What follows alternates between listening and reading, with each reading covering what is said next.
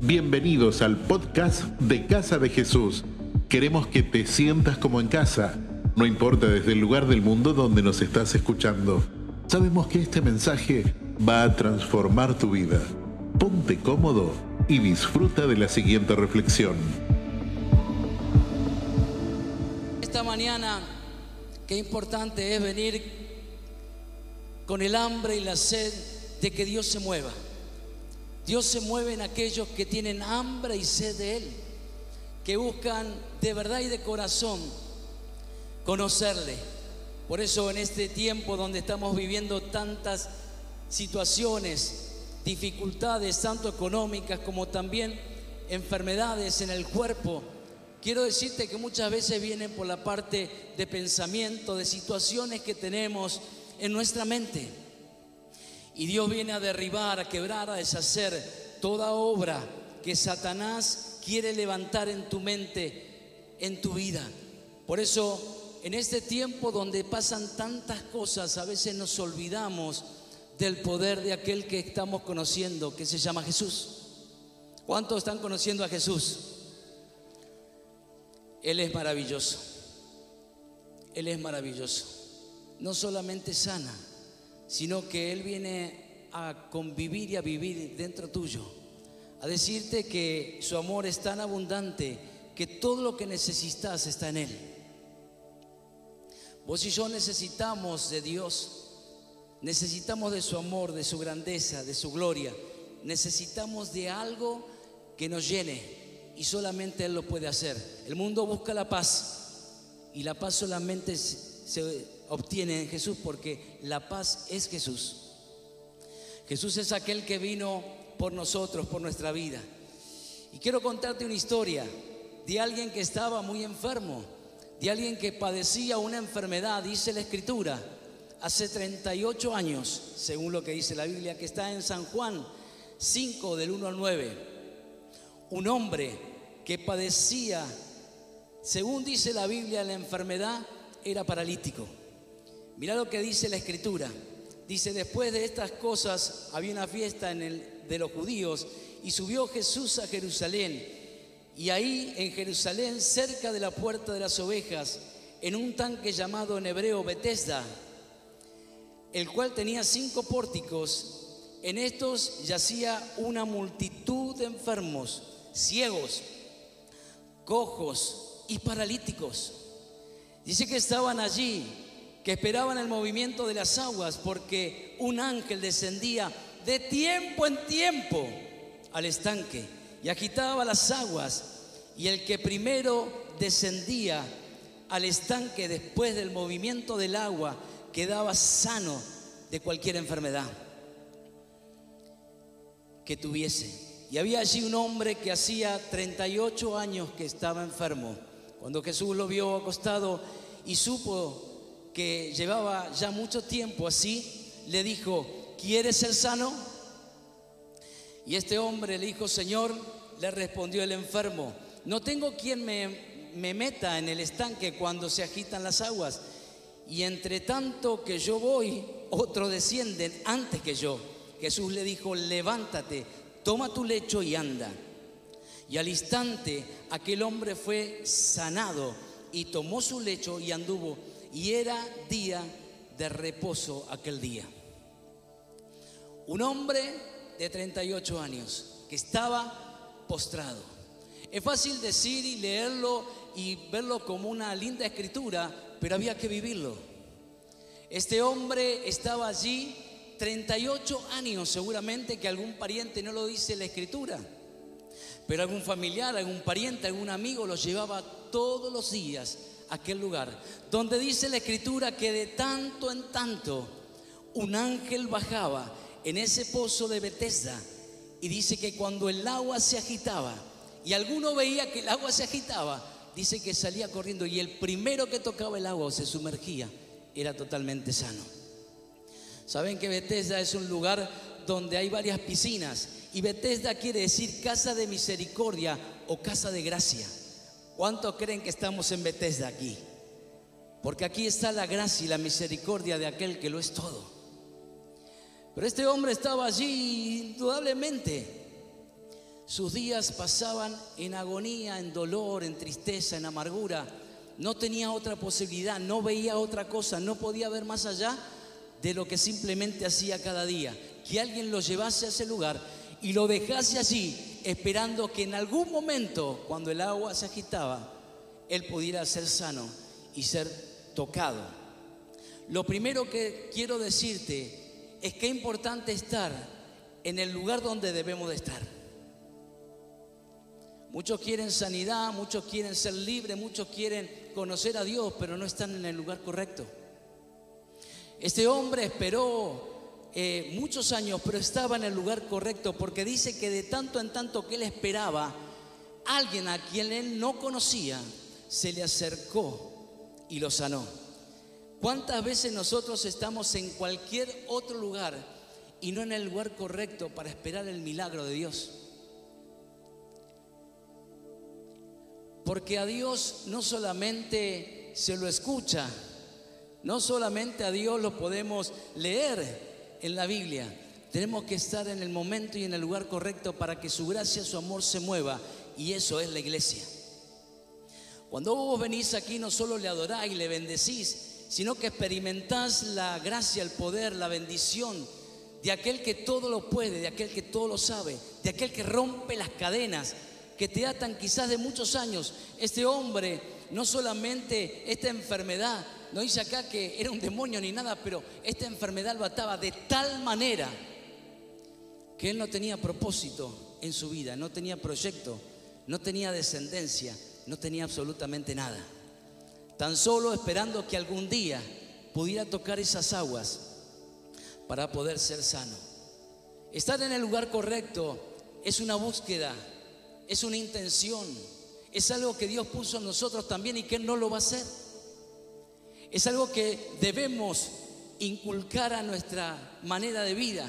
Ahí la hermana que recibió ese milagro a través de Jesús, seguramente que ese día le dolía todo para poder venir. Seguramente que en su mente decía, no voy a ir hoy porque me duele todo, me duele tanto que no voy a ir, ¿verdad o no? Seguramente que hubo una lucha interna. Porque siempre que Dios aparece hay luchas internas. Siempre que Dios hace milagros y prodigios en nuestra vida, lo primero que hay y sucede es una lucha interna. Porque Satanás no se queda quieto. Satanás está vencido, pero está vencido a través de la palabra y si yo estoy en la palabra si no está vivo y coleando. Por eso Él va a entrar en tu mente y en tu corazón si hay lugar y lo dejaste. Y Él va a siempre querer que no estés en el lugar correcto para que el toque de Dios venga y para que tu vida sea transformada del día a la noche. Porque cuando Jesús entra a nuestra vida, nuestra vida es transformada del día a la noche. Porque el poder de Dios es tan grande que nos hace libres de verdad. Y esa libertad nos deja y nos enseña a vivir una vida diferente, una vida de esperanza, una vida de plenitud, una vida de gozo, porque el gozo del Señor mi fortaleza es. En momentos de angustia, de tristeza, en momentos donde mi carne, mi estado, mi visión natural me quiere tirar abajo, quiere quitar mi fe, ese es el gozo que se acuerda quién es Jesús. Es el gozo que entiende y sabe que esto no es religión, que esto es una vida. Que Él está conmigo como Él lo prometió, si yo creo en su palabra. Si yo declaro y comienzo a vivir una vida real. Muchos creen que venir a la iglesia es parte de la vida, pero que la vida continúa haciendo lo que hacía antes. Y quiero decirte que es al revés.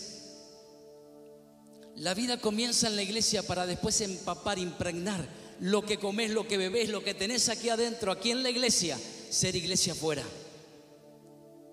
La iglesia sos vos y soy yo.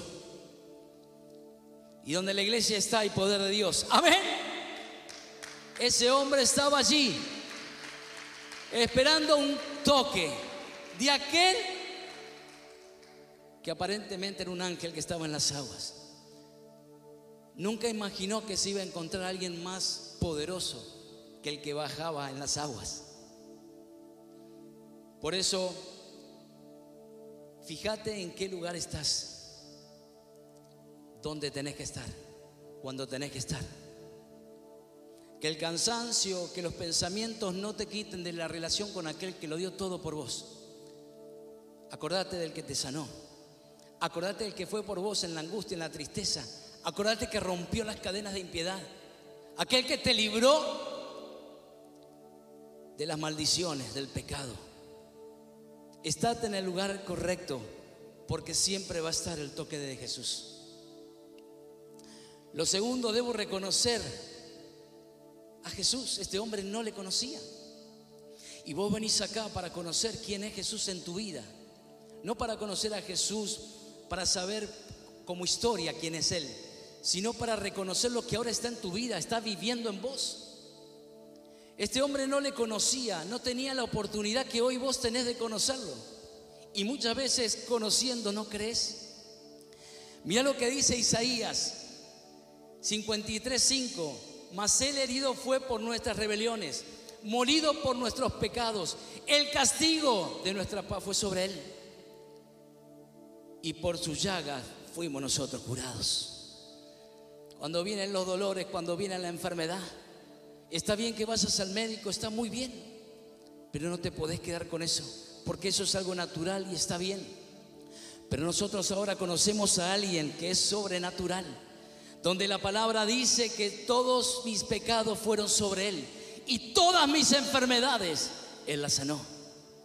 Cuando vienen esos dolores, esas enfermedades, esas situaciones que van a acontecer, que van a pasar, es ahí donde vos te tenés que levantar y decir, en el nombre de Jesús de Nazaret. Oíme bien tumor, oíme bien cáncer, oíme bien dolor. Yo sé que estás aquí, pero no te, no te pertenece mi cuerpo. Y en el nombre de Jesús yo te ordeno, suelta mi vida, porque yo creo en aquel que me sanó. Es ahí donde algo ocurre. Es ahí donde la palabra se hace vida. Es ahí donde el cielo comienza a hacer lo que tiene que hacer porque la palabra está dada. Le dijo Jesús a Pedro, todo lo que ates en el cielo será atado. ¿Qué quiso decir con todo lo que ates? Por eso nosotros atamos a todo lo que venga de parte de Satanás. Porque atamos sus impiedades, sus maquinaciones, sus trabajos. Cuando un hijo de Dios se levanta en autoridad y le dice, Satanás, yo te ato nada puede hacer Satanás. Cuando hay brujos, hechiceros, macumberos en la cuadra tuya, ¿sabes cuántas personas muchas veces vienen y me dicen, hermano, no sé qué hacer? No puedo dormir de noche, me agarran miedo, siento pasos. Digo, hermana, levántese y ore. Sí, yo me levanto y oro, pero es mayor lo que hay en ellos. Digo, hermana, no está conociendo a Jesús de Nazaret. Jesús es mayor que ellos. Levántese en autoridad, levántese en victoria y dígale, oíme bien, Satanás, en el nombre de Jesús de Nazaret, yo cancelo todo lo que estás haciendo, te ato, ato todos los demonios. Y eso va a ocurrir. Porque Jesús le dijo a Pedro, cuando hagas esto, va a ocurrir. Y abre la ventana de los cielos, desata la bendición. ¿Cuántas veces crees lo que tenés de Dios y lo que Dios tiene en vos su poder y su gracia. Si yo hago una encuesta, el 80% no se cree capaz de nada. No cree que tiene el poder y la autoridad que la Biblia dice que tenemos. Donde Marcos dice que para los que creen, Dios les dio autoridad. Nuestro gran problema es que no podemos creer en lo que hay dentro nuestro. Pero tenemos que creer porque somos una iglesia viva y eficaz y estamos conociendo a Jesús de Nazaret, el cual ahora vive en nosotros y tiene todo poder. Colosenses 1.16 dice, Él es la imagen de Dios invisible. Ese Dios poderoso, ese Dios que todo ha creado, ese Dios que lo tiene todo. Eso que no vemos se hizo visible en Jesucristo. El primogénito de la creación porque en Él fueron creadas todas las cosas, las cosas que hay en el cielo y las que hay en la tierra, visibles e invisibles, son tronos, sean dominios, sean tronos, sean dominios, sean principados, sean potestades. Todo fue creado por medio de Él y para Él.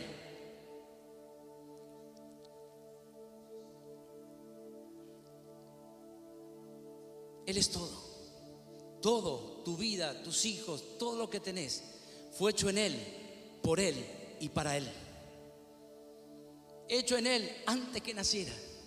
En Él, estando hoy y por Él, por todo lo que ha de venir. No mires tu vida, mira tu generación que viene detrás tuyo. No mires lo poco que tenés, mira lo mucho que viene a través de Jesús. Comenzá a extender tu vista, tu mano. Comenzá a ver lo que dice esta escritura, quién es Él. Y ese que dice la escritura, quién es, hoy está en vos y está en mí. Dice, y Él antes de todas las cosas y todas las cosas en Él subsisten. Sin Él no subsistimos, Esteban. Sin Él no nos levantaríamos todos los días, los que creen y los que no creen. La misericordia de Dios es tan grande que ha dado a conocerse a través de Jesús, pero siempre hubo misericordia de que fue creado el hombre y Dios lo amó y lo abrazó. El hombre siempre se apartó, siempre buscó otros caminos, pero la misericordia de Dios es tan grande. Juan 1.3 dice, y en el principio ya estaba y existía el verbo. Y el verbo estaba con Dios, porque era Dios. Y el verbo era Dios. Él estaba con Dios en el principio, por medio de Él todas las cosas fueron creadas. Sin Él nada de lo creado tiene existencia. Y en Él estaba la vida. Y la vida era la luz de la humanidad.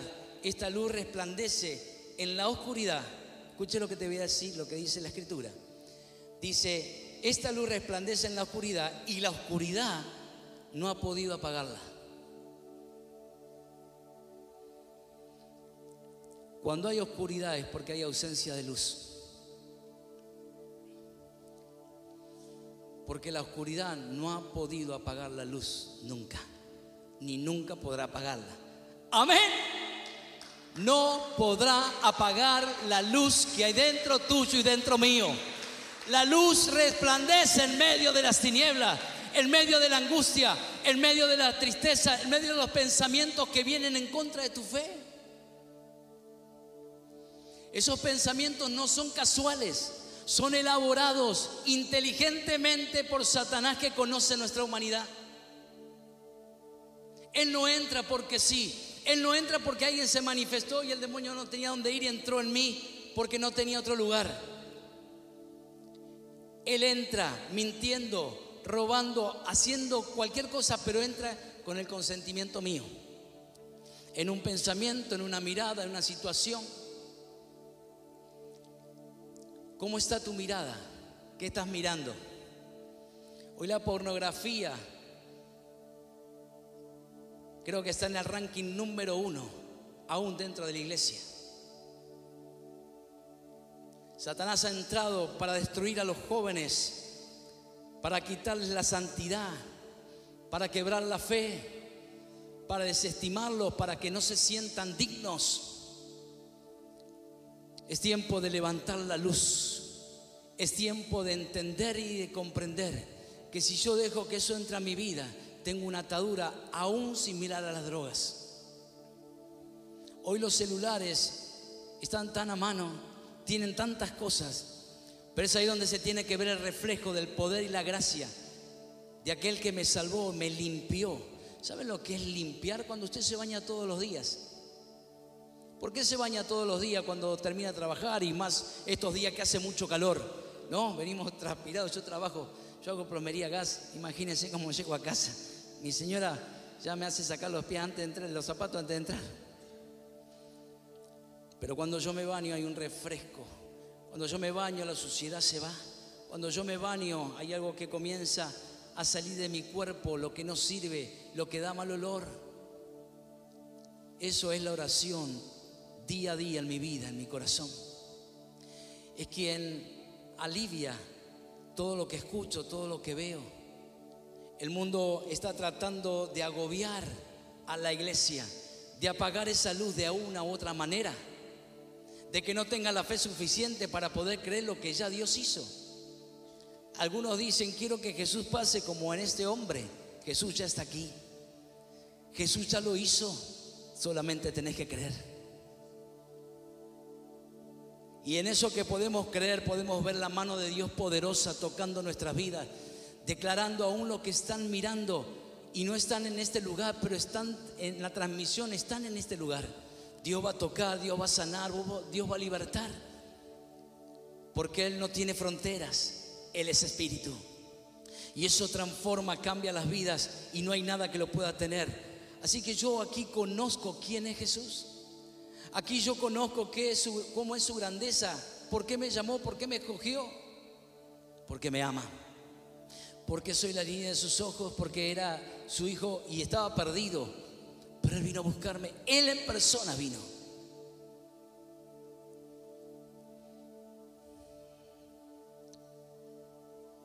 Y vos y yo tenemos que entender que Dios quiere hacer cosas grandes en tu vida, pero el proyecto no sos vos solo, es tu familia, son tus hijos, son tus nietos, son tus bisnietos.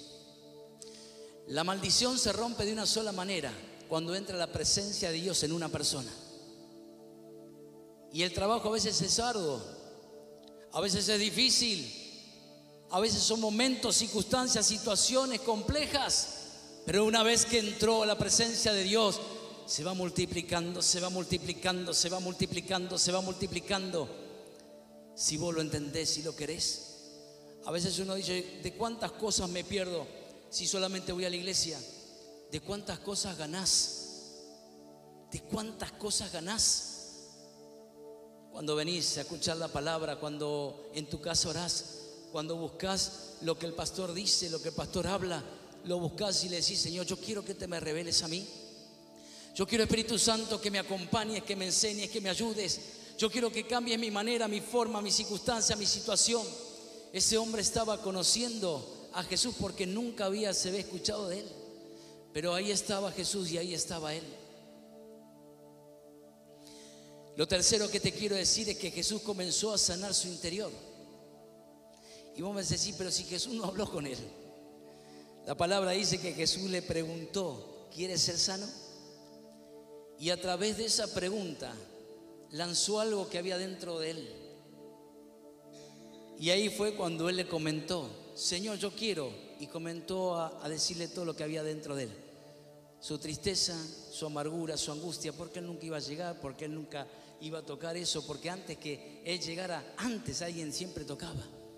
Él comenzó a abrir su corazón a decirle lo que yo creo es que nunca voy a ser sano. Lo que yo creo por lo que veo es que nunca voy a llegar a ese estanque. Cuando Jesús viene a tu vida y a la mía, lo primero que hace es sanar tu interior. Por eso, sé sincero con Dios, porque en la sinceridad es donde Dios se mueve. En la sinceridad es donde Dios hace la obra más maravillosa, porque Dios busca corazones verdaderos, no fingidos. No que sepan mucho, sino que dejen que Él obre. Hay gente que se sabe tanto de la palabra que no le da lugar a, a Dios para que obre. Hay iglesias que tienen tantas actividades que si el Espíritu Santo se fuera no se darían cuenta por tantas actividades que tienen. No hay actividad sin relación con Dios. El servicio es la consecuencia de mi relación con Dios. Yo sirvo por consecuencia de lo que hay dentro mío, en agradecimiento. Por eso la sanidad de Dios viene al alma, al espíritu, a lo que hay dentro mío. Podemos estar en la iglesia sentados escuchando la palabra, pero hay áreas que no están sanas.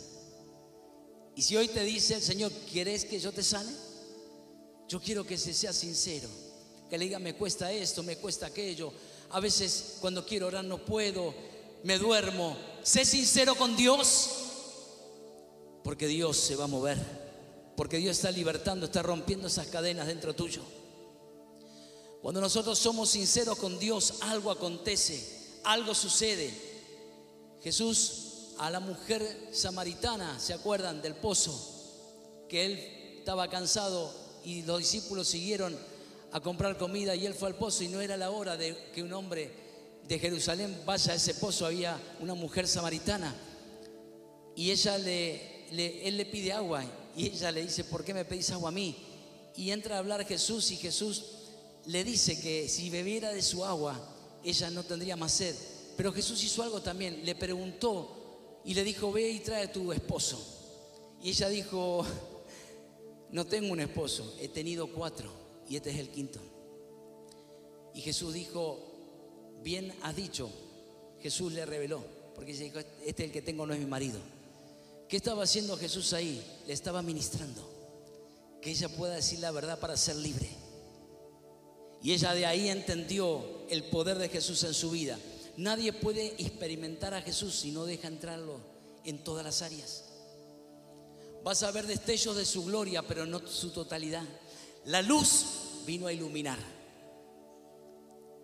Si vos estás en tu casa y pones una lamparita 25, te vas a dar cuenta que vas a ver ciertas cosas, pero quizás rincones, eh, em, cucarachas, hormiguitas o arañas no las vas a ver, pero si iluminás y pones una lámpara de 150, vas a ver hasta la pintura si está eh, tocada o si la pintura está saltada.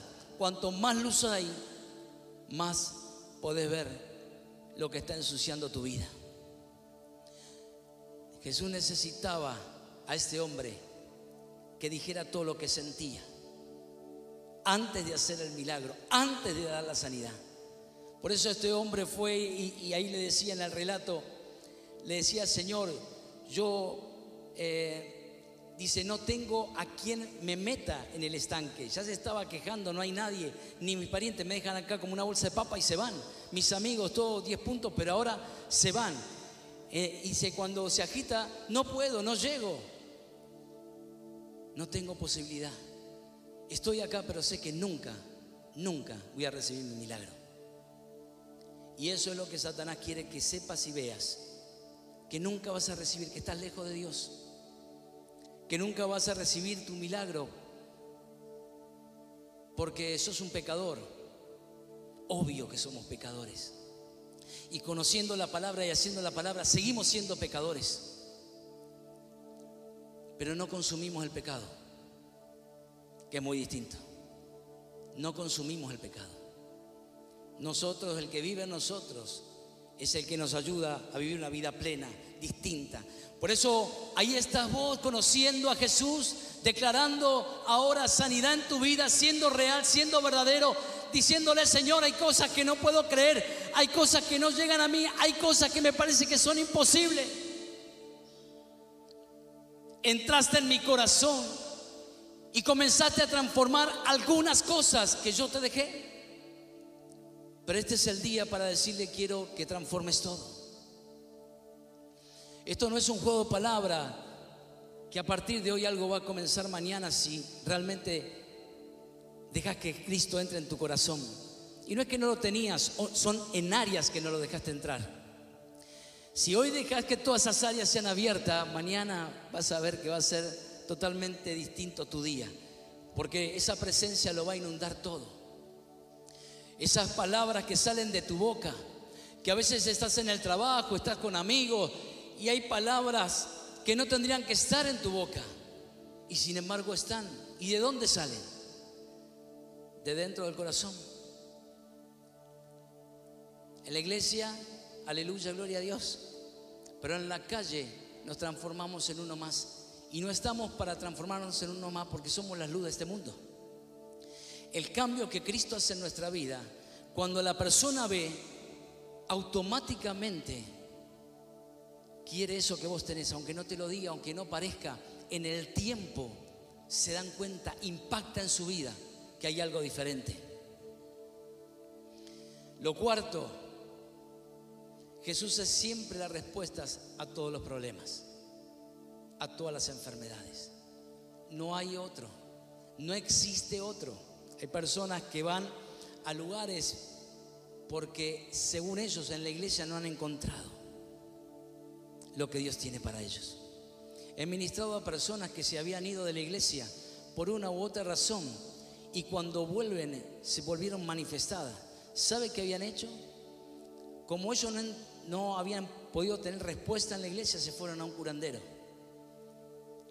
¿Y saben cómo estaba? Como la Biblia dice, peor que cómo se fue. Y se dieron cuenta que cometieron el peor error de su vida, porque no solo ellos estaban atados, esto era una mujer, sino que el demonio había también pasado a su hija. Y estaba en depresión, se cortaba, hasta que fue libre de verdad. Y cuando fue libre trajo a la hija y la hija también fue libre. Y ahí entendió el poder de Dios y que todo tiene un tiempo. Y que a veces no es Dios, soy yo el que no le abro el corazón, no le abro esa puerta para que Él haga ese milagro. Y si no lo hace, yo espero en Dios. Porque Él es mi Señor. Él es mi Dios.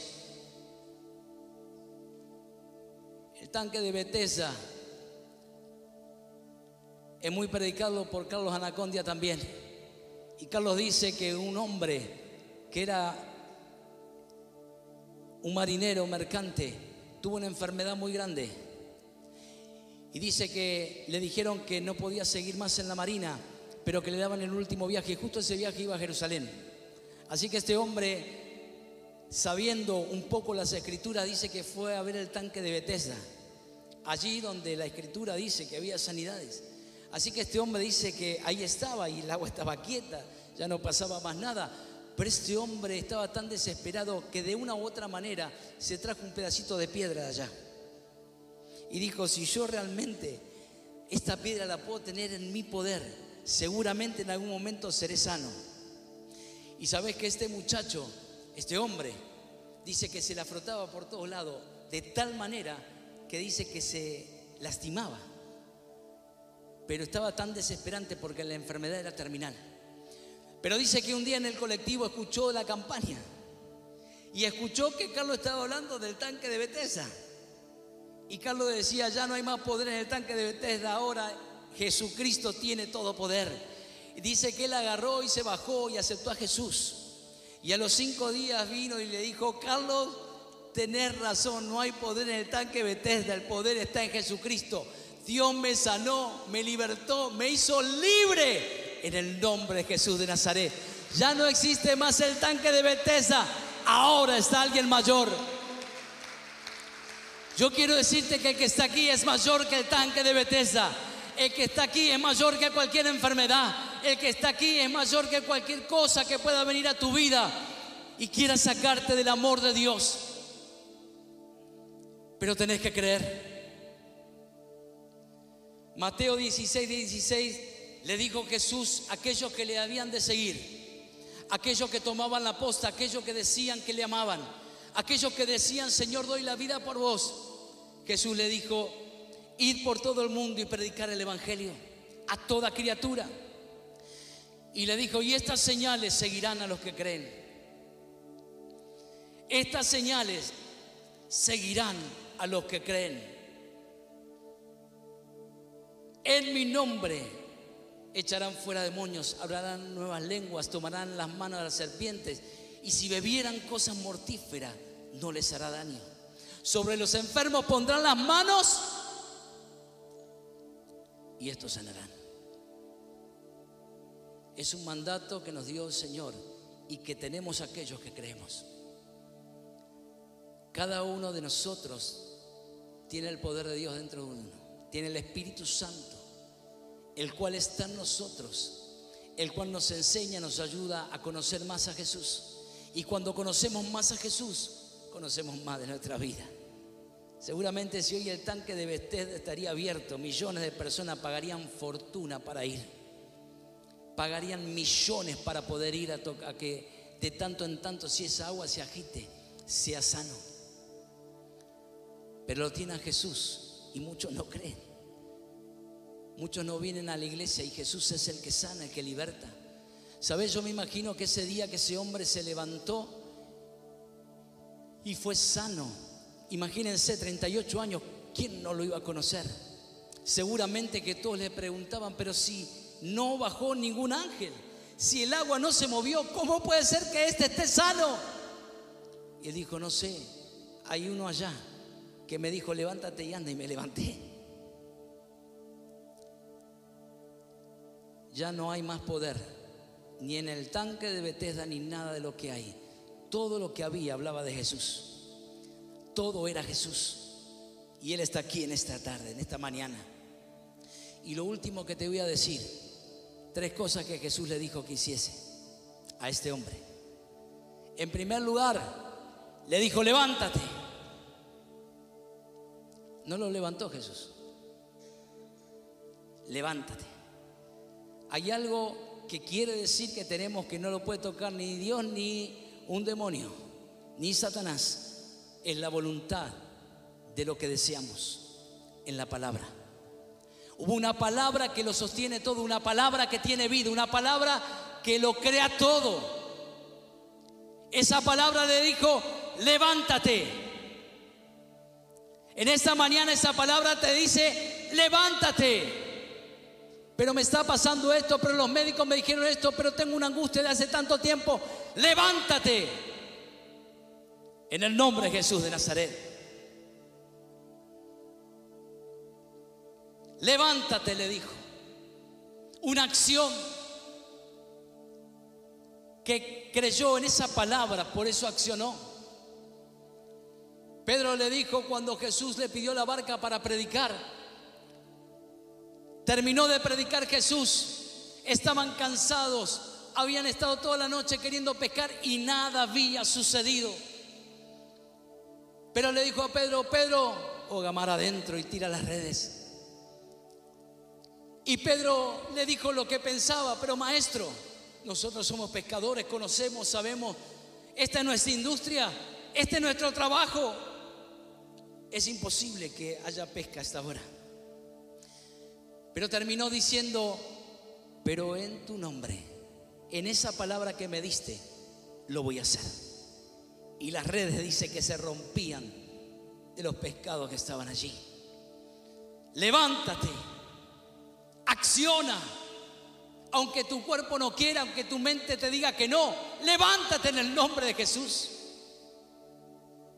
Aunque los médicos te digan no, aunque digan que ya no hay más nada que hacer, aunque la ciencia te cierre todas las puertas, hoy te digo en el nombre de Jesús, levántate allí donde estás.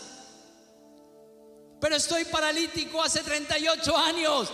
Levántate en el nombre de Jesús. Porque esta palabra lleva vida, esta palabra es creación, esta palabra fue hecha para Él, en Él y por Él.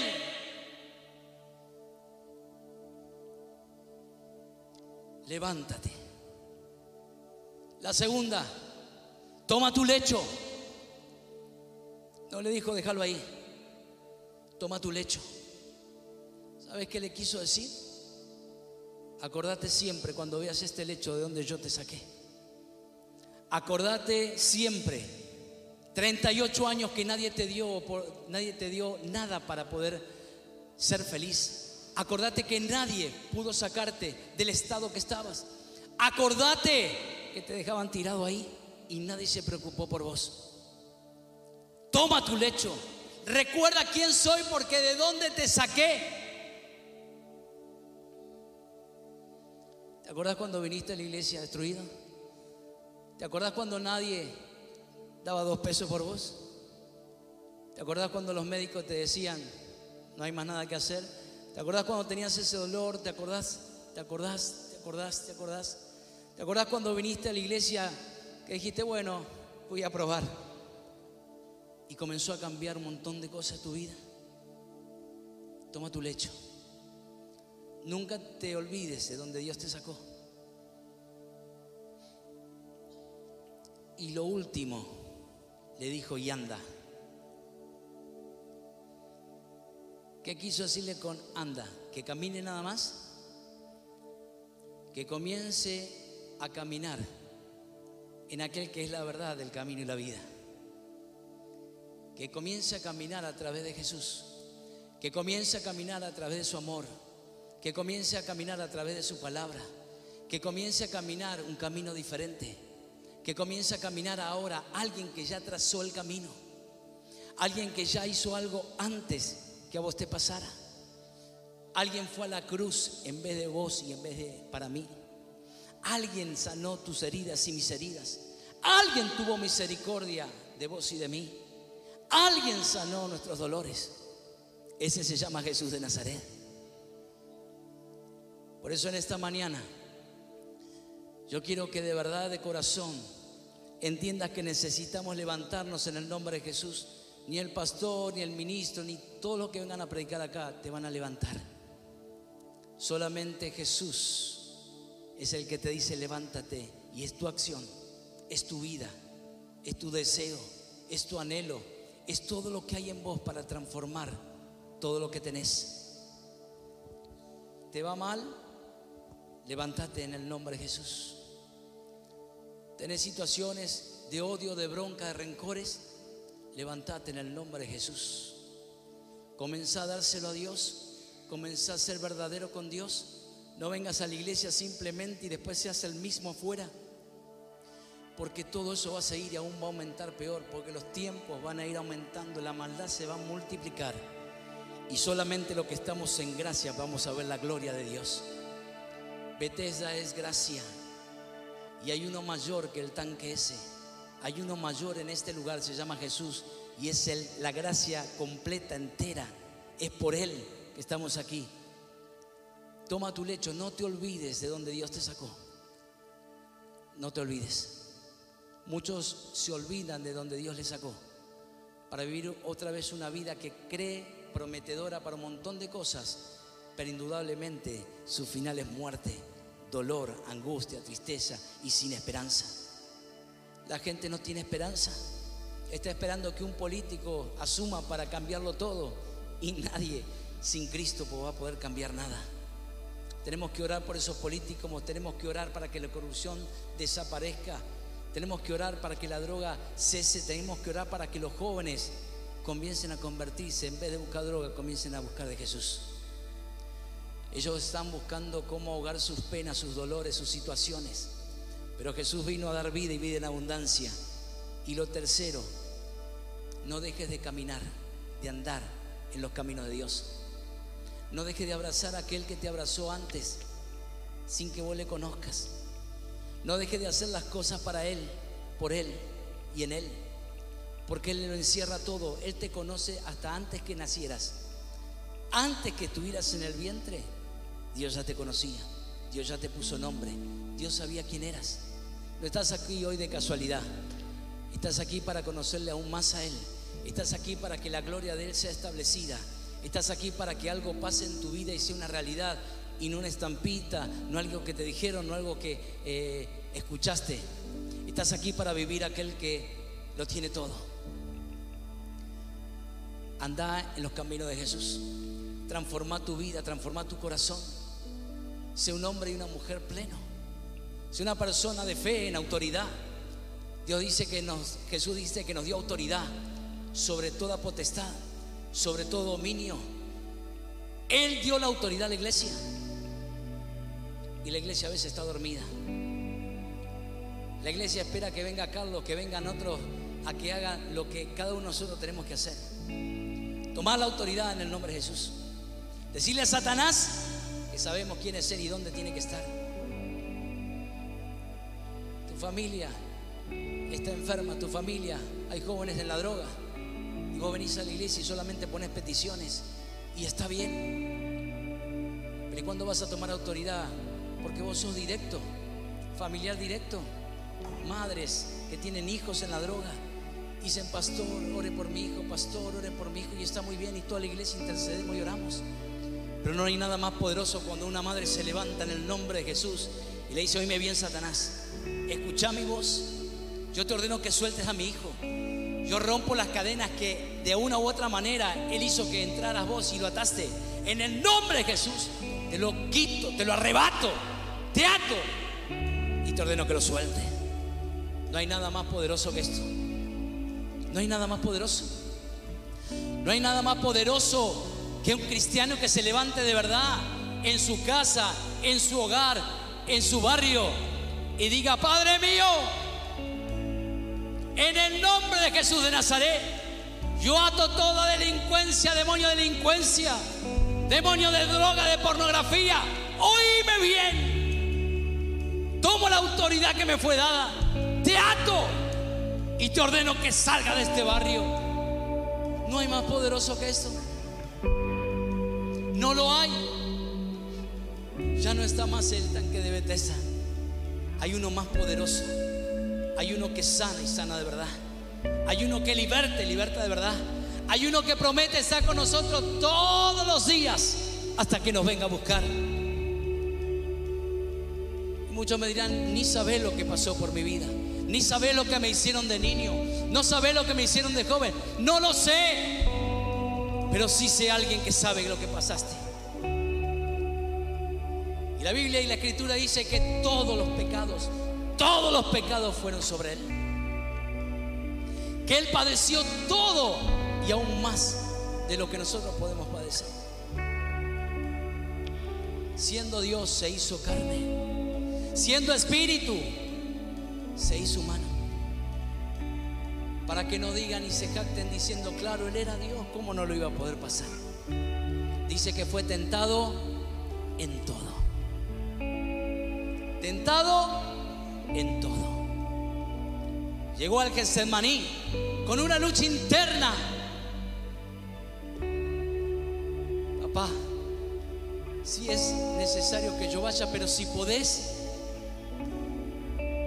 quita esta carga de mí. Le agobiaban los pensamientos. Los discípulos dejaron de orar, se durmieron. Satanás y todos los demonios estaban alrededor de él. Saltaban diciendo, ya está, ya está, ya lo tenemos. Lo vamos a crucificar, no tiene más nada que hacer. Y Jesús estaba en su pelea interna. Mira si vos y yo no podemos tener esa pelea interna. Pero apenas venía esos pensamientos, él iba a la palabra y le decía, Señor, no sea lo que yo siento ni lo que a mí me pasa. Sea tu poder, sea tu bendición, sea tu voluntad. Y allí fue. Ese fue el momento más crucial. No hubo otro momento. Fue el momento más crucial y todavía no estaba crucificado, no lo habían golpeado, no le habían hecho nada. Pero ese fue el momento más tremendo. Porque estaba solo. Sus discípulos no estaban, no oraban, no intercedían. Dios había quitado hasta su mirada, yo creo, de Jesús. Porque él se veía solo. Que fue el momento más crucial donde daba su vida por la tuya donde había transferencia, donde yo tenía que estar, iba a estar Él.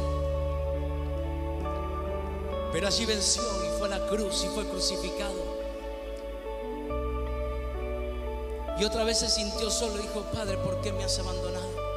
Ese momento Dios quitó su mirada porque todo el pecado fue en Él. Y Dios aborrece el pecado. Así que quitó su mirada de Él. Pero Jesús creyó lo que Dios le dijo.